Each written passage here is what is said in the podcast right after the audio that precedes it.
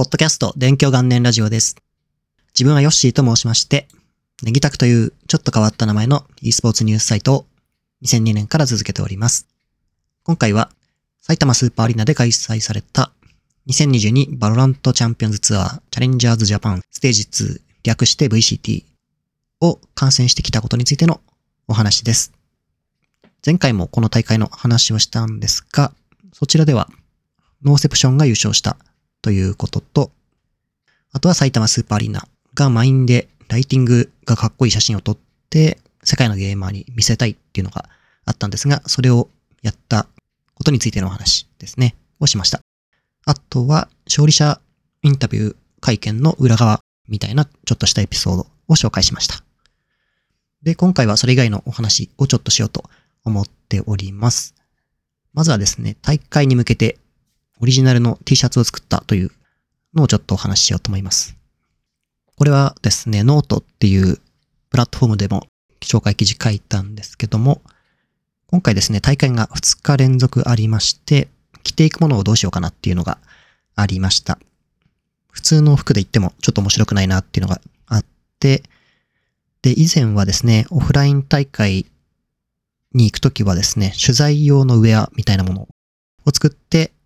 それを着ていくっていうのをやってました。これはですね、海外の e スポーツメディアが、あの e スポーツの選手が着てるようなユニフォームっぽいものですね。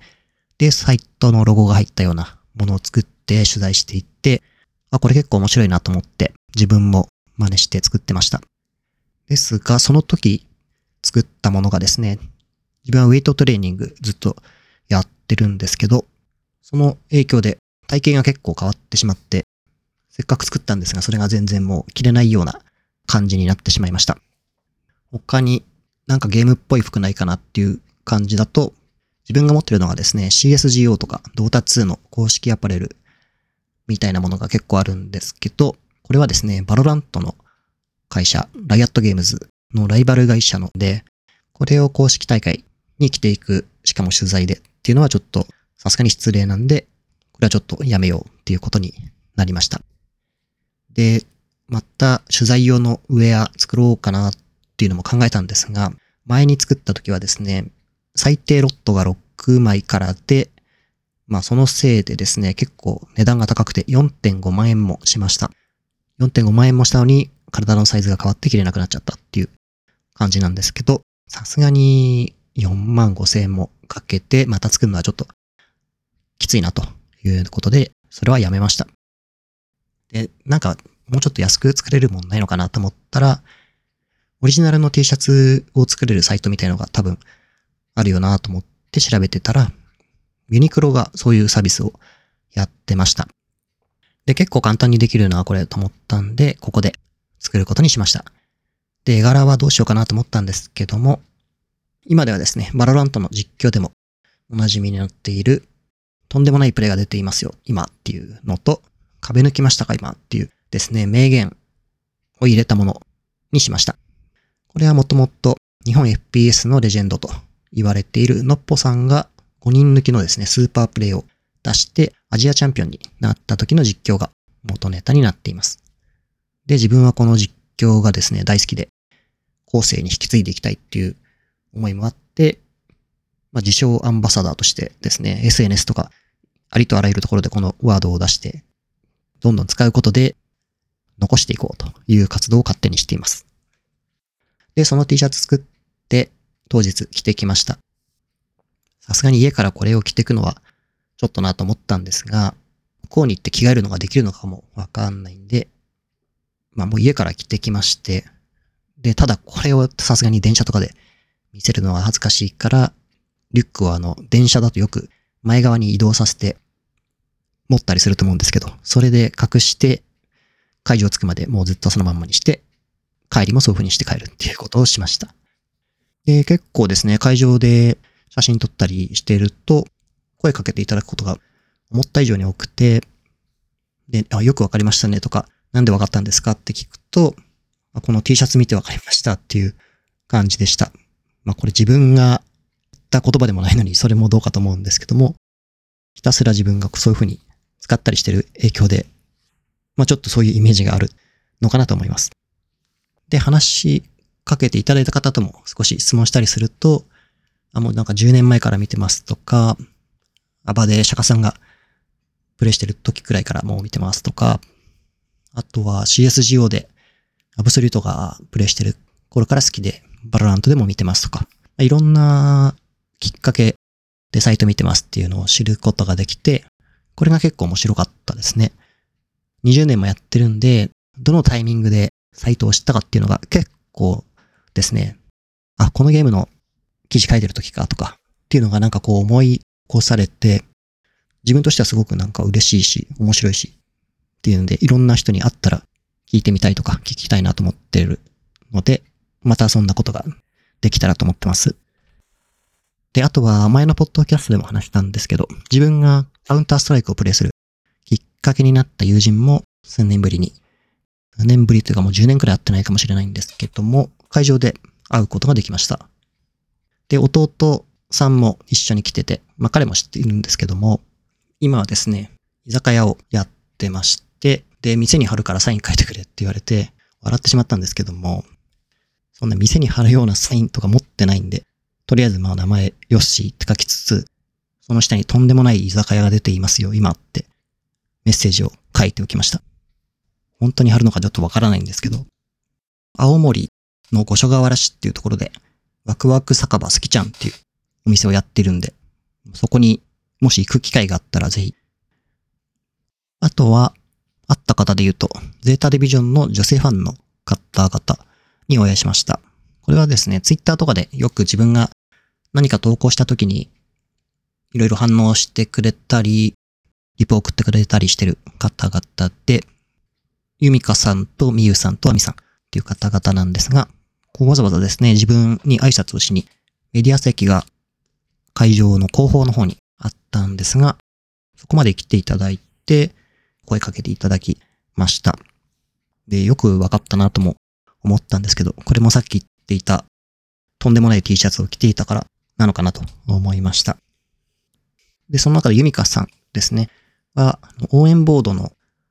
紙を使って、とんでもない記事感謝しますっていう、あの、自分のツイッターのアイコンの写真を入れたようなものを作ってきてくれました。で、自分はこういうのを作ってもらうの初めてだったんで、すごいありがたいなと思ったんですが、これは Day2 で持ってきていただいたんですけど、そもそも Day1 でお見かけしたけど、声をかけられませんでしたっていうことを Twitter で返信でいただいてたんで、まあ、自分もですね、直接お会いしたことないし、どういう方かわからないんで、じゃああの Twitter のアイコンをプリントして持ってきていただけたら探しますよっていう感じで返信をしました。で、それで作っていただいたのが、ご本人の Twitter アイコンじゃなくて、自分の Twitter アイコンだったっていうのが、それを作っていただいたきっかけでした。で、あ、そっち？と思ったんですけど、まあそういう結果作ってもらえたんで、これは面白いし、何よりありがたいなと思いました。で、みゆさんとあみさんもですね、わざわざ来てくださって、もうちょっといろいろ話したんですけど、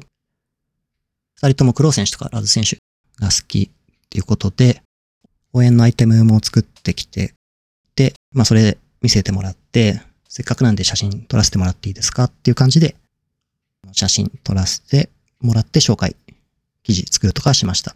で、これを撮ったきっかけで、まあ、せっかくだからいろんな人のこういう応援のアイテムも撮らせてもらって、埋めて記事紹介して作ったら面白いかなと思って、まあそういったものも作りました。で、これもいろんな方にですね、十何人声かけて写真撮らせてもらいました。自分あんまりそういうですね、人に話しかけてとかっていうのはあんまり得意じゃないんですけど、まあこれせっかくなんでオフライン取材行ったしっていうので結構頑張ってやった自分の中ではと思ってるんですけど、それをまとめて公開したら、まあ、撮らせていただいたご本人とかが、その記事の告知ツイートを見つけてくれて、コメントしてくれたり、紹介してくれたりっていうのがあって、これもありがたかったなと思ってます。やっぱりああいう応援のグッズとかアイテムとかあると、オフラインっぽさもあるし、見ていてもやっぱり楽しいから、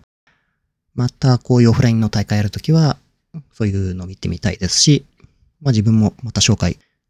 ね、写真撮らせてもらって作りたいなと思いました。というところでですね、これが日本予選のオフラインの話だったんですが、もうですね、国際大会が7月10日に日曜ですね、から始まります。日本代表はノーセプションなんですけども、このノーセプションがですね、大会のオープニングゲームからいきなり登場します。日本時間だと7月10日日曜の夜22時頃ですね。意外と見やすい時間といえば見やすい時間かな。最大で3試合ぐらいやるんで、もしかしたら夜の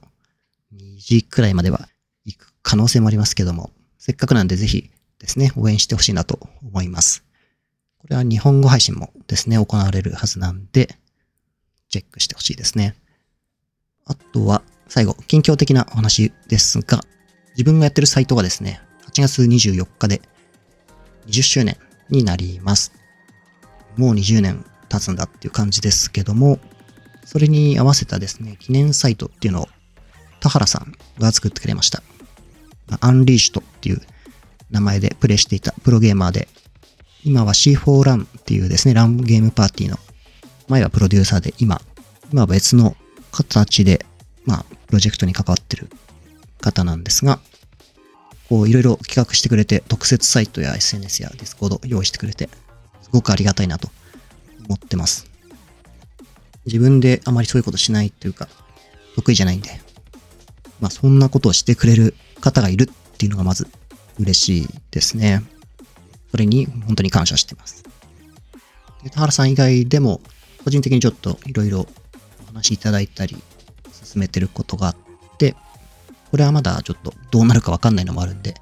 とも言えないんですが、また決まってきたら、ツイートしたり、